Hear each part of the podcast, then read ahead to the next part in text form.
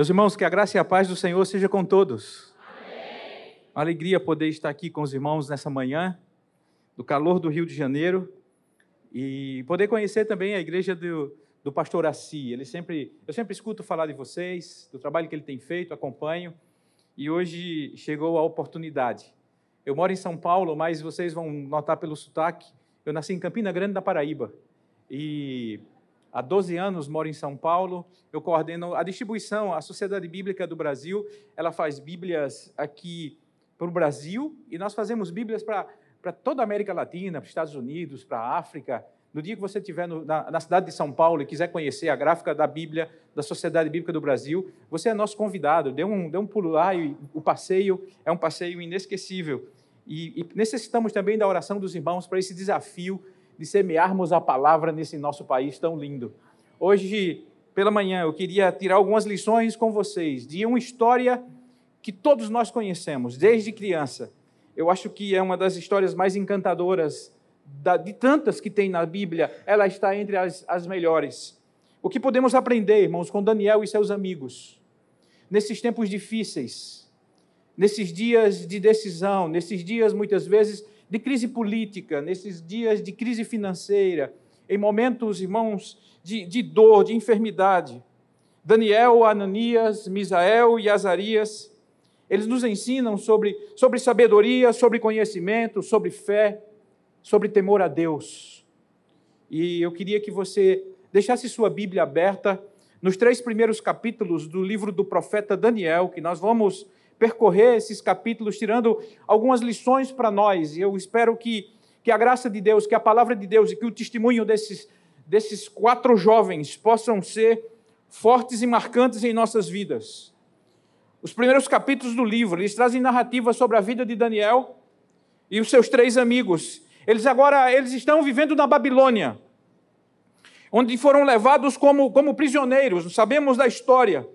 Nesses capítulos, irmãos, nós vemos que eles continuam firmes na fé, continuam firmes ao Senhor, obedecendo às leis, e por isso Deus os salva do sofrimento, Deus os salva da morte. Em nossas vidas, na minha vida, na sua vida, constantemente, repetidas vezes, nós vemos situações que nos colocam diante de, de uma pergunta conhecida: e agora? O que devo fazer? Que decisão devo tomar? Que caminho e que direção eu devo seguir? Que resposta devo dar? E agora eu devo prosseguir, ou devo recuar, ou devo parar? E agora eu devo dizer sim ou devo dizer não? E agora eu devo abraçar ou agora eu devo revidar? E agora eu devo permanecer fiel ou agora eu, eu devo abrir, abrir espaço para a infidelidade, abrir espaço para o que o mundo me dá, abrir espaço para o que a vida me apresenta? Que situações nós vivemos muitas vezes na vida, irmãos, que nos faz uma, uma pergunta que se tornou música, que se uma poesia. E agora, José? José, para onde? As coisas, a festa acabou, a luz apagou, dinheiro sumiu, a dor chegou, o desemprego chegou, a, a, o, a família está em, em, em crise. Agora, uma tentação de um trabalho diferente, uma tentação de um comportamento diferente, de uma decisão que não condiz. E agora, que decisão eu devo tomar? O que devo fazer? O que podemos aprender com esses jovens, irmãos? Que lições tirar para a vida? Um problema muitas vezes nosso, é o desejo de transformar esse mundo em nosso lar. E muitas aflições da vida que passamos é pensarmos que, que, que a nossa moradia aqui, a nossa vida é aqui, e nós devemos nos, nos amoldar a todas as coisas que o mundo nos apresenta. Eles estavam vivendo em uma situação política muito desafiadora, uma situação de vida, irmãos, totalmente diferente da que tinham. E agora estão sobre um novo governo, um novo povo, um, novas crenças, novos deuses, novas oportunidades, dores, saudades, perseguição, mentira, calúnia, inveja, inimigos, armadilhas. Foi isso que é isso que nós vemos na vida desses jovens e certamente são coisas que que nos sobrevêm, são coisas que nos atingem na nossa vida, na nossa casa, no nosso trabalho, na nossa família, na nossa rua, no nosso condomínio, conosco mesmo. Quantas vezes somos, vivemos situações desafiadoras que precisamos tomar decisões e o que nós podemos aprender com Daniel e os seus amigos? Primeira coisa, nos três primeiros capítulos, No capítulo 1, irmãos, eu queria destacar a nossa opção pela fidelidade ao Senhor deve ser sempre a nossa escolha, e isso fará diferença. Diante de toda e qualquer situação de vida, diante de qualquer passo que você dará em direção ao seu futuro, aos seus sonhos, às suas conquistas, diante dos desafios, a opção pela fidelidade a Deus é o que nós devemos, irmãos, escolher e seguir adiante. E isso fará diferença, irmãos, em nossas vidas, aonde nós estivermos. Brilhe a vossa luz diante dos homens, para que vejam as vossas boas obras e glorifique ao vosso Pai que está nos céus. É o conselho do nosso Senhor. O que nós encontramos aqui? Eles demonstram fidelidade a Deus enquanto viviam na corte. Daniel começa seu livro descrevendo como eles e seus amigos foram levados para a Babilônia. O capítulo 1, versículo 1 diz exatamente isso. No ano terceiro do reinado de Joaquim, rei de Judá, Nabucodonosor, rei da Babilônia, veio a Jerusalém e a sitiou. Esse é o acontecimento.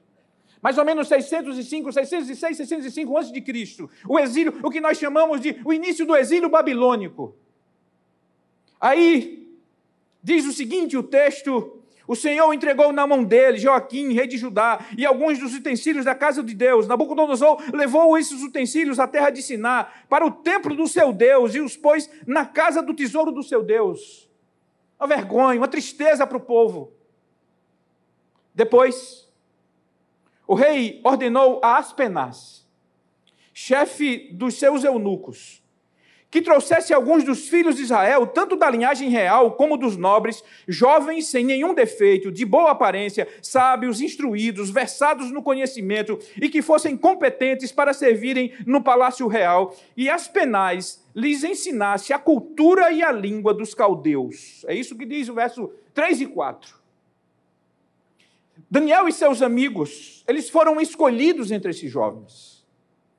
Daniel e seus amigos, eles foram retirados do povo e disseram: vocês vão, vocês vão assumir um lugar diferente, vocês vão assumir um lugar de destaque. O rei manda nós escolhermos algumas pessoas e vocês estão entre elas. E algumas qualificações é, é, é descrita no texto, algumas qualificações Daniel e os seus amigos eles tinham. Eles eram, deveriam ser livres de, de deficiência, deveriam ter ser, ser, ser é, é de boa aparência, deveriam ser mentalmente aguçados para servir no palácio, para servir ao rei, para assumir cargos diferentes. Eles eram socialmente equilibrados, eles eram refinados de, de, para representar a liderança. Seriam treinados na cultura e na literatura babilônica. Provavelmente aqueles jovens deveriam ter entre 14 e 17 anos, não sabemos exatamente sua idade, mas eles eram jovens que, que vinham da, da família real e de famílias nobres. O rei diz: pega os jovens da família real, os jovens das famílias mais nobres daquele lugar, tragam para o palácio, que eu quero que venha servir aqui.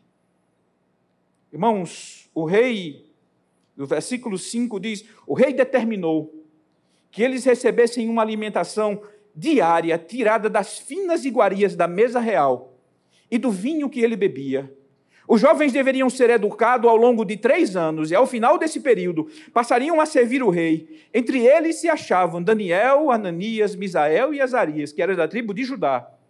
E o chefe dos eunucos lhe deu outros nomes, a saber, Daniel, de Beltesazar, Ananias, o de Sadraque, Misael, o de Mesaque, e o de Azarias, o de Abinego.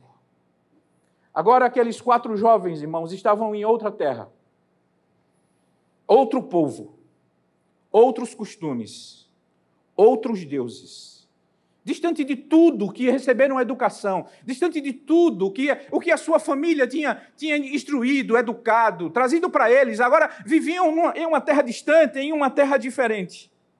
De livres, agora eram exilados. De família nobres, agora deveriam cumprir ordens Agora deveriam estar sujeitos àquilo que o rei deveria mandar e aos, aos mandados do rei. Aqueles que, que o rei colocava como líderes de cada um deles, eles deveriam obedecer. Receberam naquele lugar uma ligação com os deuses daquele povo. Agora vocês não terão mais os nomes de vocês, os seus nomes serão mudados, os seus nomes serão diferentes, e vocês receberão nomes, nomes em homenagem aos nossos deuses, nome em homenagem às nossas entidades. Vocês imaginem sairmos do nosso país e agora nós vamos, somos levados para a África, para a Índia, para qualquer outro país que tem uma cultura e um Deus, e uma religiosidade diferente, uma religião diferente da. Um Deus que não é o verdadeiro Deus. E chegando lá, você recebe nome daqueles deuses. Daniel, ele tinha um nome que significava Deus é o meu juiz. Veja o nome de Daniel. E agora recebe o nome de Beltesazar. Bel protege o rei. Ananias, o Senhor é grandioso. Depois, Sadraque, ordem de Agu, Deus da lua. Misael, quem é como o Senhor? E agora, quem é como Acu? Azarias, o Senhor é meu ajudador. Parabdinego, servo daquele que brilha, Nebo. Mudaram de nomes. Receberam. Para aqueles homens era uma honra, era uma honraria. Era um destaque, era algo diferente. Os nomes de vocês agora é em homenagem aos deuses a quem, a quem nós, nós servimos, a quem nós amamos, a quem nós confiamos. Irmãos, colocados em uma postura, de certa forma, apesar de exilados, eles foram colocados em, um, em uma postura, em um lugar diferente, em um lugar de honra. Ao invés de viver com o povão, agora eles vão viver no palácio. Imagina jovens entrando na juventude. Aqui nós hoje nessa idade nós chamamos adolescentes. Vocês vão ser escolhidos e agora vão, vão viver no palácio. Nossa! Viver no palácio. Eu vou para outro país e eu sou escolhido pelo rei. Nossa, nossa. Abraçava a nossa vida, agora vai ser outra. Nós vamos continuar na vida boa. Nós vamos continuar exatamente com honrarias. Ganharam o nome de deuses. Receberiam comidas vindas diretamente da mesa do rei. Imagina, irmãos, tomar alguns adolescentes, ir para outra cultura, o rei chama e diz: Vocês vão viver na minha casa vocês vão viver da minha comida, vocês vão ser treinados para servir ao nosso povo. Certamente muitos diriam: Nossa, agora vou aproveitar, agora a vida de... longe do meu pai, longe da pressão da mãe, longe daqueles irmãos da igreja, longe daquelas famílias que nos perseguem. Agora nós podemos experimentar, fazer, viver, exatamente como tudo. Eu lembro quando meu filho, ele, ele foi estudar fora, e um dia ele liga para mim, e ele estava admirado, ele disse, pai, eu, eu olha, as, as coisas são, são, são, são horríveis. Hoje eu, eu vou te contar uma coisa. Eu saí com a turma da universidade, dos brasileiros que, que estavam lá, e nós fomos jantar, e eu não paguei, eu não paguei a minha, o meu refrigerante. E só não sabe por quê. A garçonete chegou e disse: Você não vai pagar, porque você foi o único que não bebeu muito aqui nessa noite. E uma colega que veio comigo, eu tive que trazê-la nos braços, de tão bêbada que ficou nessa noite, aproveitando a distância do seu país, dos seus pais, dos seus amigos, e agora vive uma vida diferente aqui nesse país. Não estudam, bebem. Não frequentam aulas, farram. Era oportunidade para Daniel. É oportunidade para Ananias, para Misael, para Isarias para Azarias. Mas eles optaram por se separarem, eles optaram por, por não receber tudo aquilo que era oferecido, as comidas cerimonialmente, cerimonialmente impuras. Nós não queremos, nós não queremos. Não queremos o vinho, não queremos a comida, não queremos as coisas do rei. E quando eles propõem exatamente isso, irmãos, Decidiram ficar distante da, da, da luxuosa mesa do rei para se protegerem das tentações da cultura babilônica. Qual foi a decisão de Daniel? Por que eles decidiram exatamente não receber as comidas do rei? Por que eles não decidiram receber, não tomar o vinho do rei? Será que eram comidas impuras e, e oferecidas aos ídolos? Será que era exatamente a, a, a luxúria daquele ambiente? O fato é, os quatro jovens irmãos disseram não Aí, a Sarah diz: Não, eu não posso fazer isso. O rei mandou que vocês se alimentassem e depois de três anos vocês precisam se apresentar e precisam ser diferentes. Aí Daniel, não, não, não, não, não. vamos fazer o seguinte: faça um teste de dez dias. Você nos dá apenas legumes e água. Depois de dez dias você volta e, e você vê se, se, se mudou alguma coisa. Você vê se nós estamos debilitados como você acha que nós vamos ficar debilitados. Se não, deixe-nos continuar da forma que nós queremos. Depois de dez dias, eles eram diferentes. E diz o texto, irmãos, no versículo 17: Estes quatro jovens, Deus deu conhecimento e a inteligência em toda cultura e sabedoria. Mas a Daniel, Deus deu inteligência para interpretar todo tipo de visões e sonhos ao final do tempo determinado pelo rei, para que os jovens fossem levados à sua presença, o chefe dos eunucos levou à presença de Nabucodonosor. Então o rei falou com ele, e entre todos não foram achados outros como Daniel, Ananias, Misael e Azarias. Por isso passaram a servir a Deus, a, a, ao rei, em toda matéria de sabedoria e de inteligência sobre o que o rei lhes fez perguntas os achou dez vezes mais sábios do que todos os magos e encantadores que havia em todo o seu reino. Aqueles jovens disseram: Nós precisamos nos manter diferentes. Poderiam ter jogado tudo a perder, poderiam ter abandonado tudo mas eles não vamos nos manter fiéis a Deus e vamos nos dedicar aos estudos, vamos nos dedicar àquilo que eles querem e Deus fará diferença em nossa vida. Manter, irmãos, a decisão pela fidelidade a Deus fará diferença em todos os momentos da nossa vida. Nunca esqueça isso, nós não podemos esquecer, porque as tentações são muitas diante de nós em todos os dias, todos os momentos, irmãos. Muitas coisas nos são oferecidas que nos faz repensar, mas nós precisamos de aprender a dizer não. Não somos santos, separados para Ele, por Ele. A escolha por Deus e seus princípios é a nossa opção. A nossa direção deve ser sempre pela, pela consagração a Deus, pela separação, como os santos, separados por Deus e separados para Deus. Irmãos, sabemos de qual é salteado, somos sal nessa terra, somos luz para este mundo.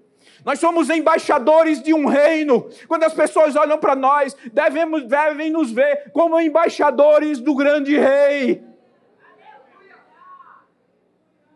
Santos, separados. Em nós habita aquilo que há de mais sublime, irmão, nessa terra, a presença do Espírito Santo de Deus.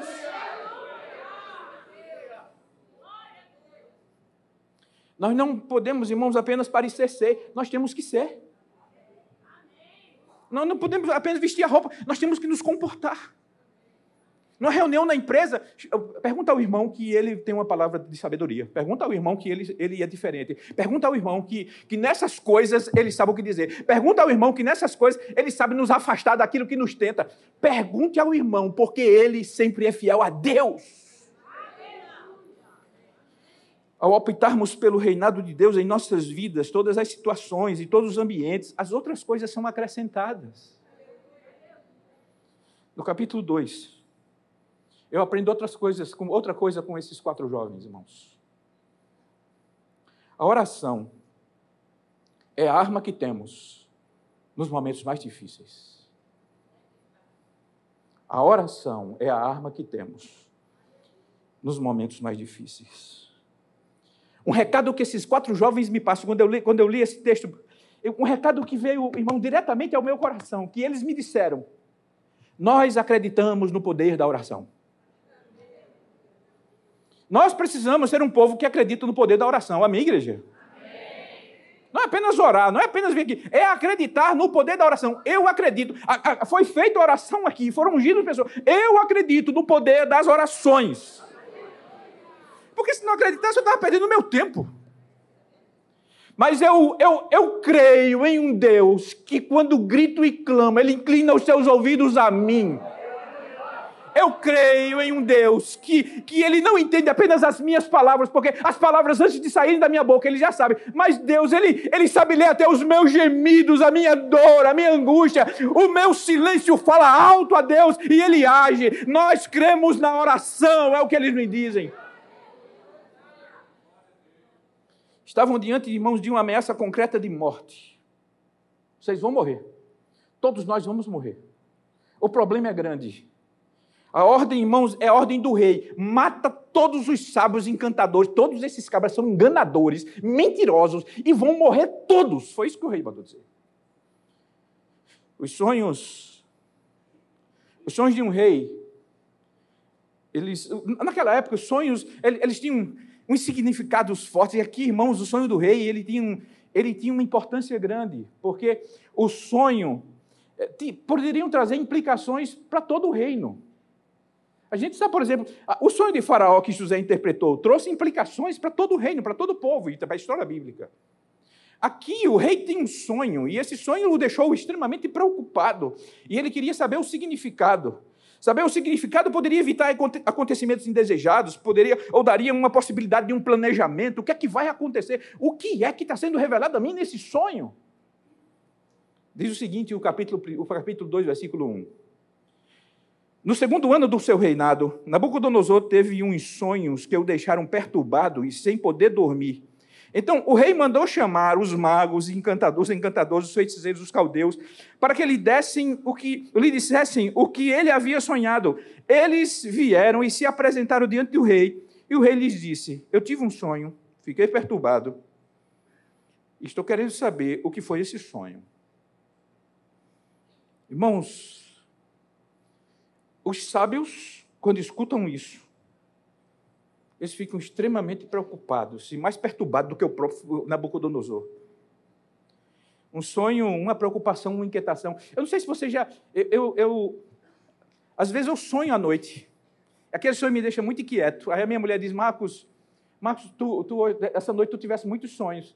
E eu acordo de manhã, eu não, eu não lembro, eu não, sei o que foi que eu sonhei. Meu Deus do céu, eu sonhei alguma coisa que, que me deixou muito preocupado. Eu não sei, não, tenho eu não sei se acontece isso com vocês, quem, quem lembra sonhos. Tem sonhos que a gente lembra claramente, mas tem sonho que você só lembra da agonia, mas do sonho absolutamente. E parece que algo aconteceu assim com o rei Nabucodonosor. Ele manda chamar, ele tinha um grupo, o rei, ele tinha uma equipe de especialistas em interpretar os sonhos, em trazer revelações. Diz o texto que eram sábios, adivinhos, feiticeiros, astrólogos. Eram pessoas desse, desse naipe que, que servia eles, a ele. E parece que o rei, o rei, pior do que o sonho, é a loucura desse rei agora. Eu acho que os, os sábios diziam isso um ao outro. Esse rei enlouqueceu da cabeça. Foi quase isso que eles disseram. Os caldeus responderam na presença do rei: Não há nenhum mortal sobre a face da terra que possa fazer o que o rei exige. Nunca houve um rei, por maior e mais poderoso que fosse, que tenha exigido coisa semelhante de um mago, de um encantador, de um caldeu. Isso que o rei exige é difícil e não há ninguém que possa revelar diante do rei, a não ser os deuses. Vê o que ele diz dos deuses dele. E esses não moram entre os mortais. Ao ouvir isso, o rei ficou tão irado e furioso que mandou matar todos os sábios da Babilônia. Saiu o decreto segundo o qual os sábios deviam ser mortos. Foram buscar também Daniel e seus companheiros para que fossem mortos. É o que diz o texto. Eles declararam ao rei: Rei, os nossos deuses são fracos. Eles estão lá e a gente cá. E um mortal não é capaz de, de saber o que, o que se passou na sua cabeça. Ninguém, por mais poderoso, ninguém cometeu essa loucura. E, e, e, o, e, o, rei diz: então, vocês, vocês é tudo, são fraude, vocês são, é mentira pura, vocês são enganação. Irmãos, interpretar um sonho que o outro conta é muito fácil, né? Qualquer um da gente pode dar uma de, de sábio e, Olha, eu sonhei com árvore frondosa, cheia de pássaros, que voava até atravessar o oceano. Nossa, irmão, você vai ganhar muito dinheiro e vai lá para a Europa o ano que vem. Dá certo, não dá? Ah, a pessoa junta o dinheiro e vai lá para a Europa. É, então, eu sonhei, irmãos, com. com e, e, de repente a minha casa entrando, aí vinha meus filhos, e cheio de cachorrinhos entravam. Você vai ser avô de uma. uma, uma... Ele disse: não, não é isso não que eu quero, não. De, nos conte, rei. Não. Diga o que você sonhou. Não. Você vai dizer o que eu sonhei e vai, e vai dizer qual é o significado disso. Não sabem, não. Vai morrer tudinho. Porque me enganaram a vida inteira. Se vocês não, vocês me enganaram a vida inteira, então vão morrer todos os sábios e irmãos, e essa notícia chega a Daniel. O que fazer? O que fazer quando não, irmãos, o que fazer quando não sabemos o que fazer? Orar, irmãos. Quando não sabemos o que fazer, nós sabemos o que fazer. Nunca esqueça. Quando você não souber o que fazer, você sabe o que fazer. Quando você não sabe para onde ir, você sabe para onde ir. Quando você não souber o que decidir, você sabe como decidir. Quando não souber como levantar, você sabe o que vai te levantar. Nós sabemos, irmãos, é nos dirigir a Deus. O Deus que nos socorre, o Deus que nos ama, o Deus que nos cuida, o Deus que nos escolheu, o Deus que nos amou, o Deus que nos salvou, o Deus que preparou o lugar e veio nos buscar para vivermos eternamente com Ele, o Deus que diz: jamais eu vos abandonarei. Quando não sabemos o que fazer, nós sabemos o que fazer, irmãos. Daniel, diz o Daniel, com cuidado e prudência, foi falar com Airoque, chefe da guarda do rei, que tinha saído para matar os sábios da Babilônia. Daniel perguntou a Airoque, e, o encarregado disse, por que o decreto do rei tão urgente? O que está acontecendo? Que pressa é essa? Que loucura é essa? Então Airoque explicou o caso a Daniel. Daniel foi falar com o rei para pedir que ele desse tempo. E, e ele revelaria ao rei a interpretação. Então Daniel foi para casa explicou a situação a Ananias, a Misael e a Azarias, seus companheiros, para que pedissem misericórdia a Deus. Na inteligência diz para que orassem a Deus, para que clamassem a Deus, para que se dirigissem a Deus, ao Deus do céu sobre esse mistério a fim de que Daniel e seus companheiros não fossem mortos e o resto dos sábios da Babilônia. Então, o mistério foi revelado a Daniel numa visão de noite, e Daniel bendisse o Deus do céu. A oração de Daniel é uma coisa linda, irmãos.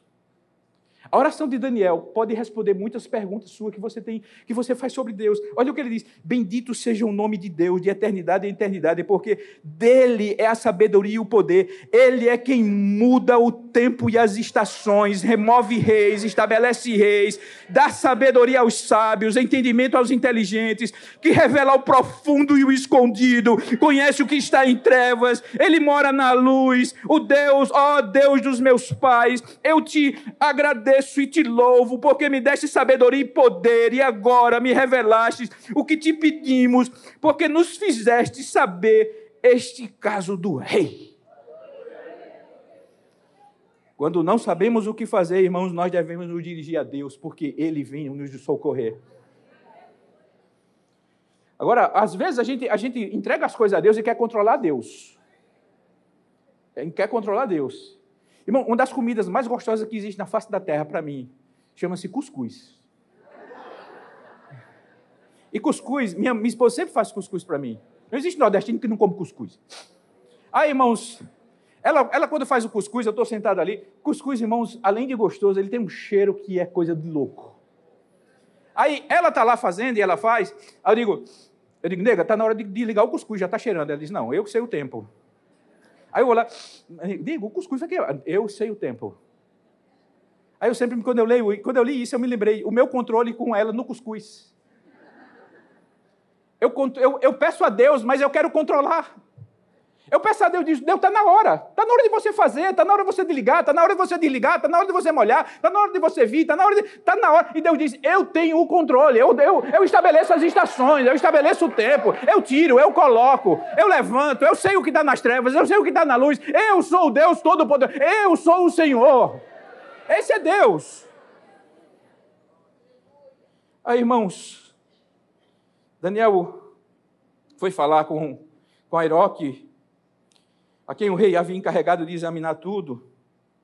Vejam aqui coisa interessante, diz o texto, versículo 24: diz assim: Não mate os sábios da Babilônia, leve-me à presença do rei e revelarei o sonho e a interpretação.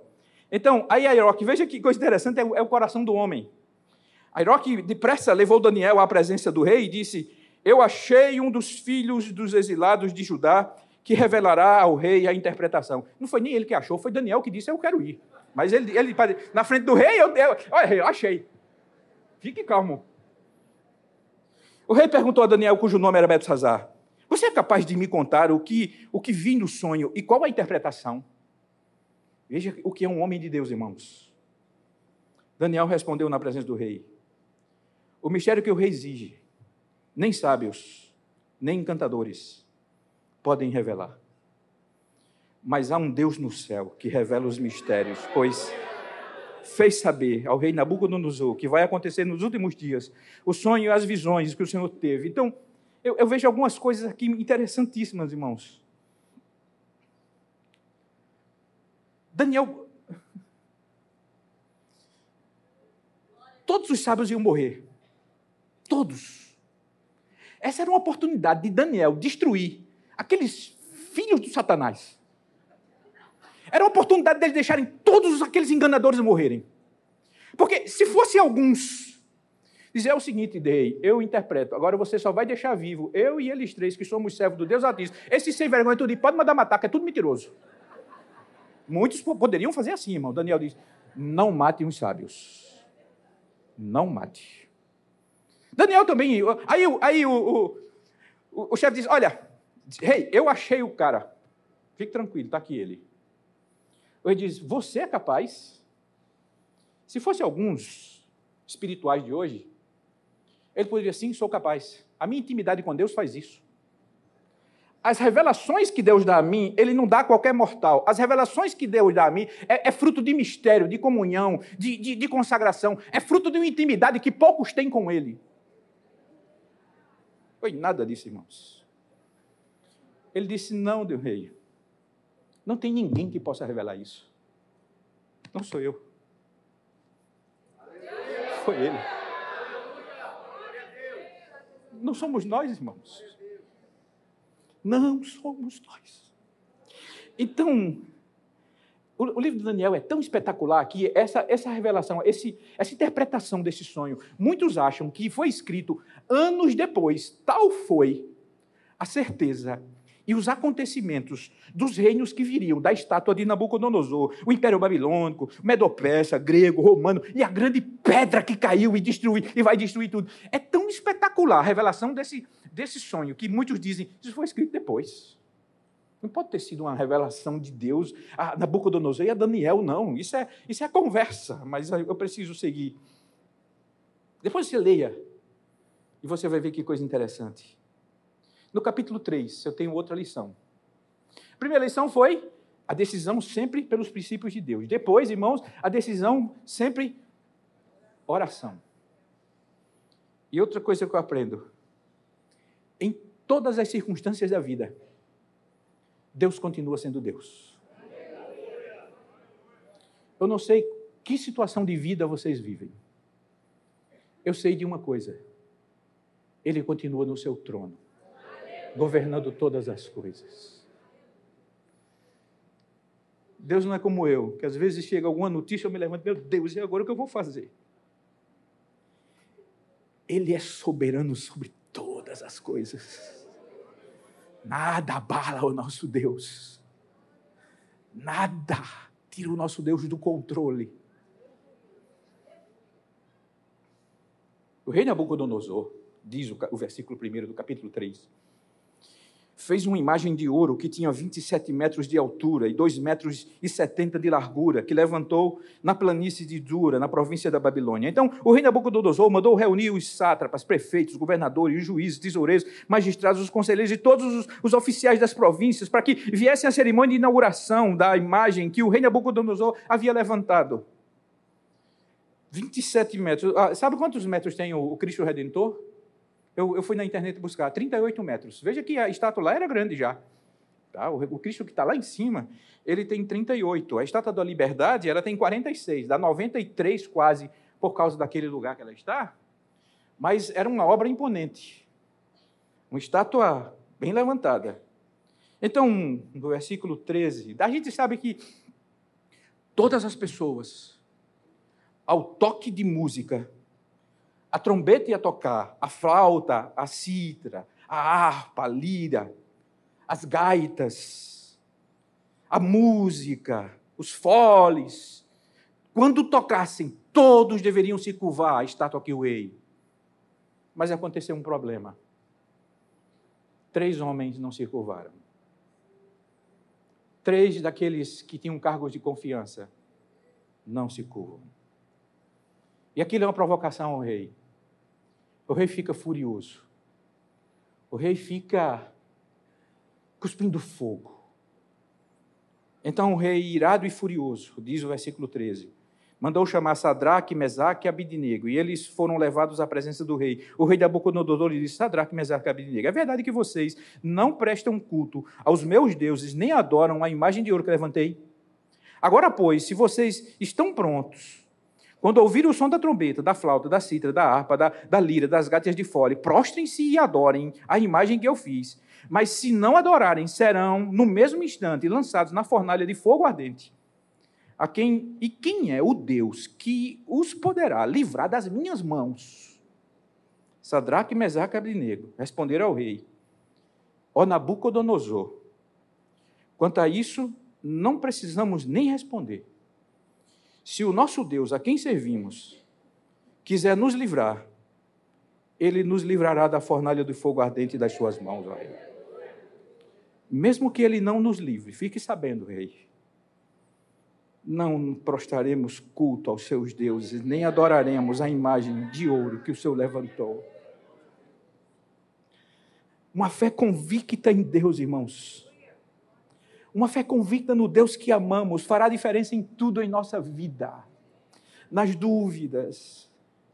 Irmãos, eu creio num Deus soberano.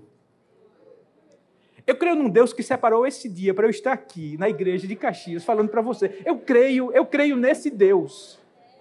Eu creio no Deus que cada cabelo da minha cabeça que cai, que vai ficar sem nada, ele, ele, ele controla absolutamente tudo, irmãos. Eu creio num Deus que o mesmo milagre que ele disse: haja luz e houve luz, haja separação. É o Deus que disse: haja vida na terra para que o dia de hoje acontecesse. O próximo minuto é um milagre da ordem, da soberania, do controle, do Deus, Rei, do Senhor, que tem a chave de todas as coisas. Eu creio na soberania desse Deus. Glória a Deus. Glória a Deus. Irmãos, se esse aplauso for para mim, tá bom. Se for para o Deus todo, é todo poderoso, tá fraco. Aleluia! Aleluia! Aleluia! É esse Deus que servimos. Eu creio no, eu, eu creio no Deus que é fiel. A, a, a, apesar de, às vezes, eu sou infiel, Ele permanece fiel à Sua palavra, às Suas promessas. Eu creio num Deus que tem planos para a minha vida. Os meus dias estão. Eu tenho um Deus que, que, que cuida de mim, da minha vida, da minha família, dos meus planos, de tudo. Agora, a fé vacilante, Deus, irmãos, de um Deus presenteador, de um Deus resolvedor de problema, de um Deus realizador de sonho, de um Deus que vai dar carro novo, celular, emprego, casa. Quando essas coisas não vêm, aí se prostra as estátuas.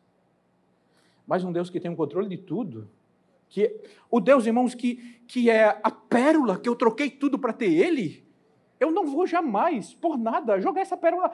Ele permanece, Ele continua sendo Deus, é a música. Ah, irmãos,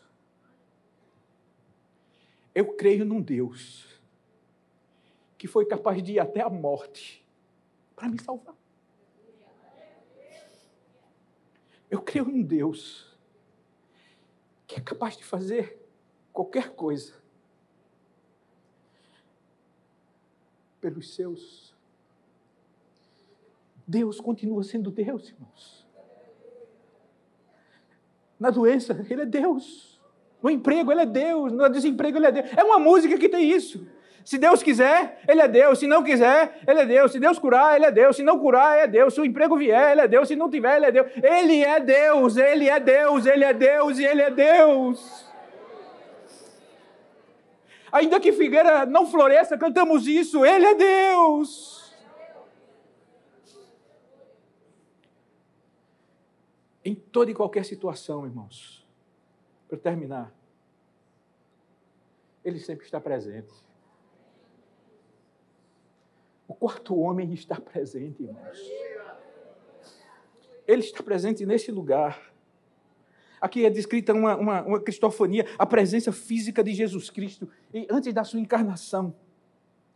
Mostra que Deus está, irmãos, conosco em todas as horas. Ele é o socorro presente nas aflições. Nos momentos mais difíceis, Deus está presente. Creia, veja. o rei Nabucodonosor, muito espantado, quando ele manda lançar aqueles jovens na fornalha. Diz ele que, diz o texto que ele mandou chamar os homens mais fortes, amarrou os, os três, amarra com gosto de gás, se for nordestinamente falando. Amarra e lança. Mandou que, que, que o fogo fosse multiplicado. Sabemos que, e, e, diz o texto que os homens que foram lançar aqueles três homens na fornalha, eles morreram de tão quente que estava aquela fornalha. Tal era o ódio daquele rei. Eu vou mostrar a vocês agora o que é, é, minha mãe dizia: com quantos paus se faz uma jangada? Quando ia dar uma em mim. Eu vou mostrar a vocês quem manda, quem tem autoridade, quem tem poder, quem é que pode. E faz tudo isso. E joga. Aí o rei Nabucodonosor, irmãos, ele vai olhar como é que está aqueles pobres três homens na fornalha. E diz que ele se levanta, ele fica espantado do que vê. Aí ele pergunta assim: Não foram três homens que nós jogamos ali?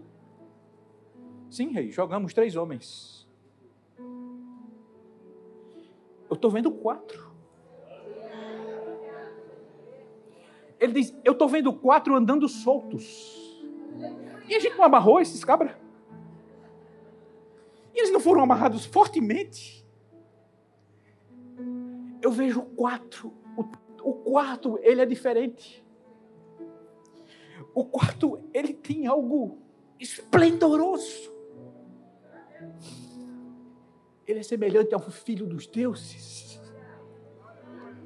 Aí, aí ele diz: Sadraque, Mesaque, Abidnego, servos do Deus Altíssimo, saiam daí. O quarto homem está presente, meu irmão. O quarto homem está presente, minha irmã. Glória sejam dadas a Deus. Salmo 46 diz: Ele é o socorro presente na aflição. Mateus capítulo 28, versículo 20: Eu estou convosco todos os dias até a consumação dos séculos. Mateus capítulo 14, verso 16 diz: O Consolador, eu enviarei o Consolador para estar sempre com vocês. Ele é o Deus que vai na frente. Deuteronômio capítulo 31, verso 8. Veja que coisa linda. Deus irá na sua frente, Ele mesmo estará com você e não o deixará, não o abandonará. Não se assuste, não tenha medo. O grande desafio, irmãos, é, é vermos o quarto homem. Parece que tem dias a gente. Olha, uma das maiores blasfêmias que eu digo, oh meu Deus, como somos fracos. A gente diz, Deus me deixou só. Você já disse isso alguma vez? E você não é selado com o Espírito Santo de Deus dentro do seu coração, e nós temos, irmãos, a tristeza de dizer: me abandonou, jamais, jamais, jamais. Ninguém as arrebata da minha mão, o diabo. O quarto homem está presente. Você tem visto. Você tem visto o quarto homem. Um dia desses, a gente estava conversando em casa sobre a presença. Eu, eu, eu, eu não vejo. Eu não vejo. Tem, situa tem dia que eu não vejo, eu não vejo Deus. Deus não está. Aí conversando em casa com, com Ana, eu disse: Nós temos um cachorro, o nome dele é Bonnie. Quando eu estou com raiva, eu chamo ele de Bonifácio. Ele é uma das criaturas mais encantadoras que eu já conheci. Um dia chegamos em casa, papel em tudo que era lugar da casa. Cadê Boni? Escondido. Cachorro sabe o que fez. Irmãos, quando eu entrei, eu não vi Boni.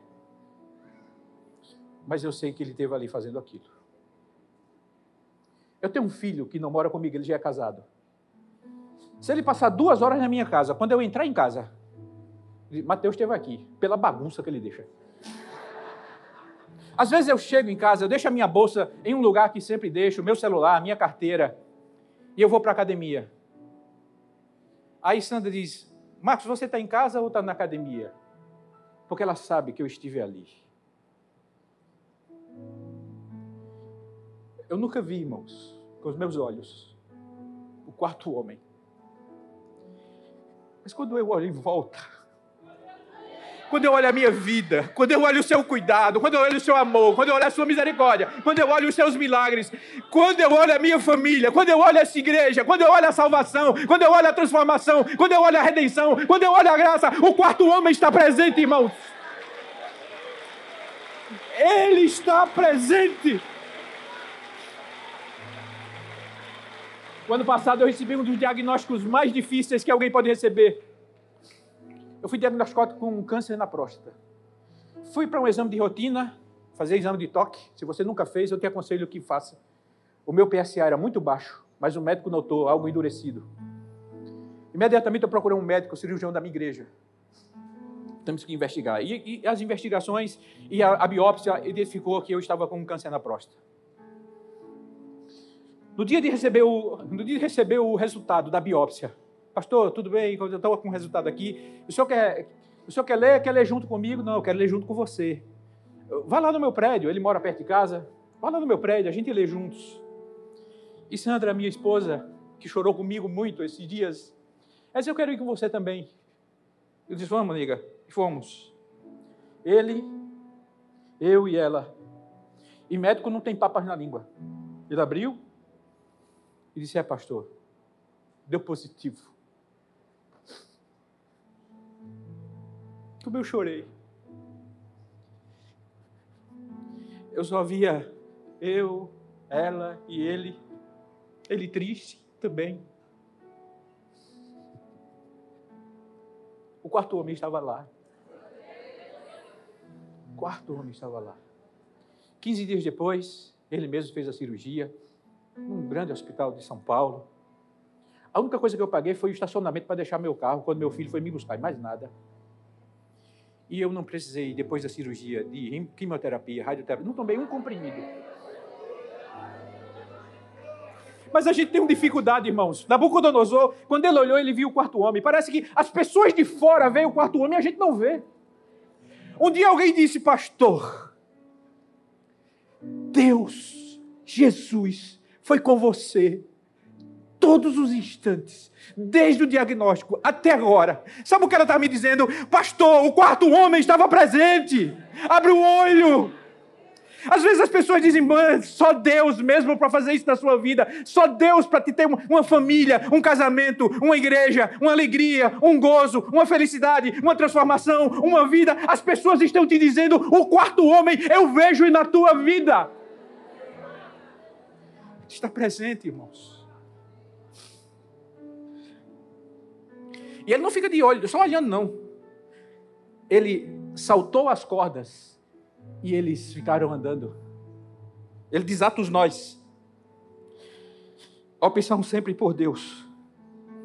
Creia na oração. Quando você estiver mais desorientado na sua vida, a orientação é oração. Confie sempre em Deus. Cantamos essa fé que existe em minha alma não é porque tudo em mim vai bem é porque eu amo ao meu Senhor. Não olho as circunstâncias, eu olho. Não são as circunstâncias que medem o poder do meu Deus. Ele é sempre poderoso. Confie que Ele é presente. Você vai sair daqui, Ele não vai ficar aqui. Ele vai. Ao você botar o pé, Ele está presente. O quarto homem no seu quarto, nas suas orações, na sua lágrima, no hospital, na sua casa, no abraço, na sua família, no seu carro. Deus abençoe sua vida. Deus abençoe essa igreja. Deus abençoe o seu coração, Deus abençoe os pastores e que nunca falte sobre nós a graça bendita do nosso Senhor Jesus.